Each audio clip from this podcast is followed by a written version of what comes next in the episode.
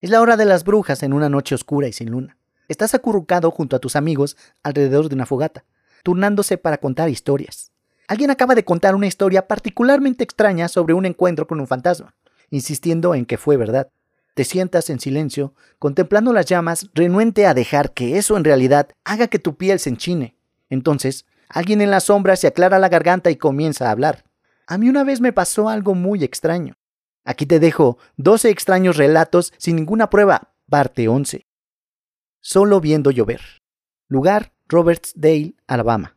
Estaba disparando el arco recurvado de mi padre un día, a un pequeño objetivo que había colocado a unos dos metros y medio frente a mí. Eventualmente, cansado de eso y debido a la lluvia, salto bajo su porche y solo miro el campo de su vecino.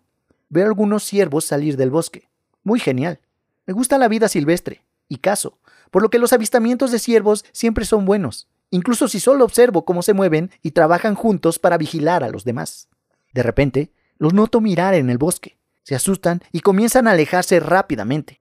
Una pantera salta de entre los árboles, y cuando el venado comienza a correr, otra pantera sale y lo empieza a perseguir. Según mi padre, Alabama no tiene panteras.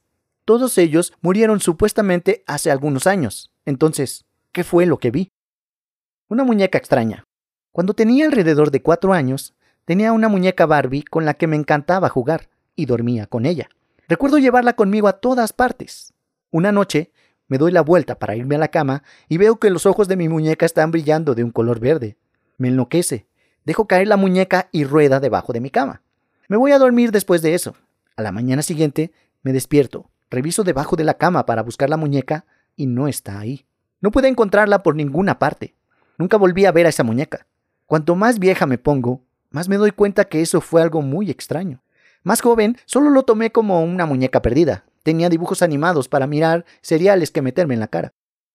Sí era un oso. Mi hermano, que tenía 13 años en ese momento, compartía una habitación conmigo cuando yo tenía 6.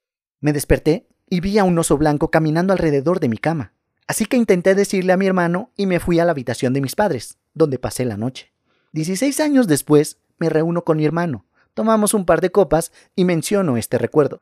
Su cara se puso blanca y me dice que recuerda esa noche. Lo desperté tratando de llamar su atención. Siendo adolescente me ignora hasta que me oye salir corriendo de la habitación. Se puso las gafas y vio el oso blanco que yo vi. También corrió a la habitación de mis padres. Siempre me he preguntado qué significaba eso y por qué estaba ahí. Cantando en el baño. Oí lo que pensé que era mi hermano cantando. Teníamos un piano en nuestro sótano cuando éramos adolescentes, y temprano en la mañana o tarde en la noche pasaba bastante tiempo tocando música. Debo hacer notar que vivíamos en una casa antigua, y el sonido viajaba relativamente bien, por lo que incluso cuando él estaba tranquilo, se podía escuchar hasta el piso superior. Una mañana, alrededor de las ocho, me levanté y me dispuse a prepararme para el día. Mi hermano estaba cantando en el sótano, siendo ruidoso y desagradable.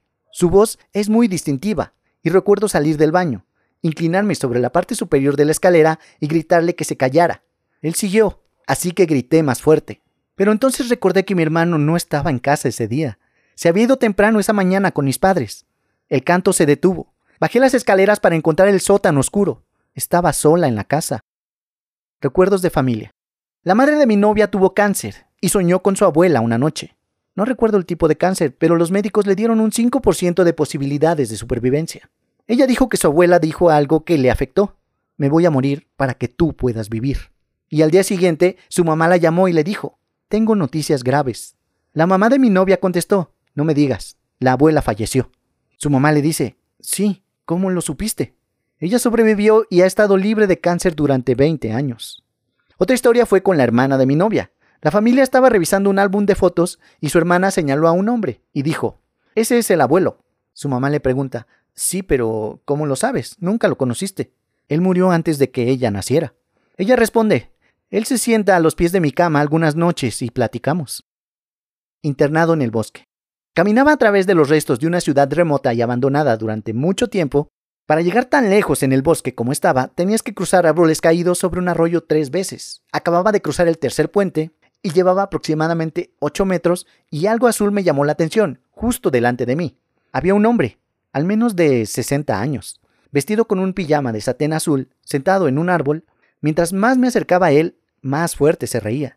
No era una risa maníaca, pero de cualquier forma activó todas las alarmas en mi cabeza. Tampoco llevaba zapatos y se veía bien arreglado y limpio. Le di un gesto amistoso cuando pasé, pero él siguió riéndose. Entonces se detuvo. Me di la vuelta y él se había ido. No había ramas rotas, plantas crujientes, nada. Simplemente se había ido. El área en la que estaba era una caminata bastante difícil, muy aislada. No mucha gente se aventura tan profundamente como lo estaba ese día. No tengo idea de lo que estaba pasando ahí. Buscando a mi perro. Volví a casa después de una cita a las 11 de la noche. La casa oscura, no encendí las luces porque conozco mi camino. Fui directo al baño y en el camino de regreso por el corredor me encontré con mi perro, un Sharpei. Él es tan alto como mi muslo. Le dije que lo amo y que debería de estar durmiendo, pero que era un buen chico por ver cómo estaba su madre. Abro la puerta de mi dormitorio que estaba cerrada a tres cuartos y enciendo la luz al mismo tiempo, solo para verlo en mi cama durmiendo, levantando la cabeza cuando se encendió la luz para mirarme. Le habría escuchado o lo habría sentido pasar a mi lado. Estaba sola. ¿Qué fue lo que chocó conmigo antes? En mi nueva casa. Me acababa de mudar a una nueva casa. Un día estaba en el piso de abajo cuando escuché lo que parecía que los muebles se movían por el piso de arriba. Subí a investigar, pero no se escucha ningún sonido, no se mueve nada. Vuelvo abajo y comienza de nuevo. Vuelvo a subir, nada. Esto se prolongó durante aproximadamente una hora. Casi llamó a la policía porque estaba segura de que alguien estaba en mi casa. Terminé llamando a alguien y mantuve el teléfono con altavoz mientras buscaba en el ático y en cualquier otro lugar. Tal vez un animal pudiera estar escondido, pero nunca encontré nada. Al final, abandoné mi búsqueda y me fui a la cama. Esa noche tuve el sueño de conducir al trabajo bajo la lluvia y la niebla, y me estrellé. Alguien se me acercó y me preguntó, ¿Estás lista para seguir adelante? Y fue cuando desperté. En ese momento trabajaba a medio turno. Alrededor de las 10 de la noche del mismo día, me subí al automóvil en una noche nublada y lluviosa, y me metí en el trabajo sin ningún problema. El edificio en el que trabajaba tenía cámaras de seguridad por todas partes, y siendo tan tarde, era la única persona que estaba entrando. Cuando ingresé, la persona que estaba relevando me preguntó con quién había venido. Estaba sola, pero ella juró que alguien me seguía adentro. Fueron unas 12 horas muy desconcertantes, por decirlo menos. Tras salir con mi perro. Vivo en el segundo piso de mi apartamento y una noche mi perro entró en mi habitación y me lamió la cara para que la sacara. Cuando me estaba levantando, me sentí realmente incómodo por alguna razón. Vivo con mi novia y ella estaba en el trabajo en ese momento. Salí con mi perro y la llevé alrededor de la cuadra. Cuando me acercaba a mi edificio, mi perro comenzó a ladrar. Miré hacia la ventana de mi habitación y vi a alguien asomándose por detrás de la cortina. Pensé para mí mismo que tal vez mi novia llegó temprano a casa del trabajo. Así que el perro y yo subimos con entusiasmo. Llamé a mi novia y no hubo respuesta. Entré en mi habitación y estaba vacía. El apartamento estaba vacío y mi novia no volvió a casa hasta una hora después. ¿En qué idioma hablo? Actualmente estoy viviendo en Canadá. Mi idioma nativo es el alemán pero soy bastante fluido en inglés. Al menos una vez a la semana, mientras converso con alguien, mi mente decide olvidar que se supone que debo hablar en inglés y me encuentro en medio de una palabra en alemán. Ahora, esto en sí es bastante normal. El problema es que me ocurre cada vez más seguido que escucho a alguien. Me confundo que están hablando en alemán. Solo dura uno o dos segundos, pero en ese momento todo lo que dicen lo percibo como alemán y lo pienso en alemán. Me asusta porque las únicas veces que hablo o escribo alemán es cuando estoy con mi familia. Yo me fui antes. Estaba tomando el metro en Canadá, en particular a unos 15 minutos en donde debía bajar. Mientras espero, hay una mujer con los ojos vidriosos pidiendo dinero a las personas. Se acercó a mí, se detuvo brevemente y preguntó, Disculpe, ¿podría darme algo de dinero? Mi hermano está en el hospital y me gustaría algo de dinero para comprarle unas flores. Eso es interesante, pensé. Los adictos son cada vez más obvios con sus líneas. Aquí tienes cinco dólares. Se lo di, sin mirarla a la cara, convencida de sus intenciones. De cualquier forma, mi tren se detiene y me subo. Miro a través del cristal a ella caminando por ahí pidiendo dinero a otros mientras el tren se aleja. El tren llega a la estación 15 minutos más tarde y camino hacia la parada del autobús. Solo hay un autobús en dirección a donde voy, y para mi suerte está ahí esperando cuando me bajé del tren. Entonces, en el autobús, subo y espero a que el conductor de este termine de leer su periódico, antes de que se cierren las puertas y nos embarquemos por la carretera. A unos 5 o 10 minutos de viaje, el conductor se detiene para realizar una parada de rutina.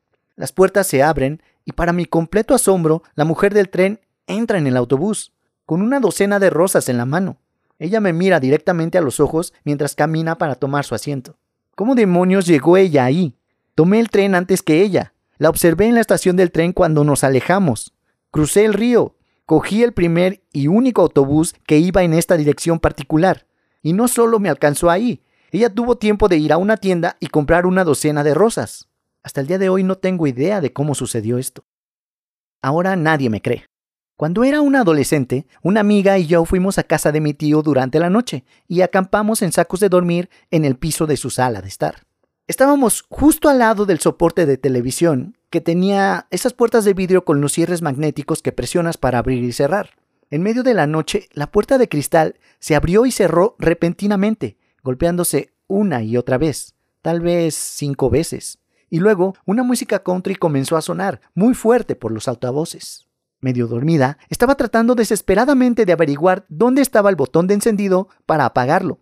Mi amiga me dijo que justo antes de que sucediera, ella había escuchado pasos en las escaleras. Yo estaba dormida en ese momento. Estábamos aterrorizadas y no creo que después de eso pudiéramos dormir mucho. Le conté a mis padres y a mi tío cuando él llegó a casa al día siguiente, y creo que todos pensaron que estábamos locas. Eso es todo amigos.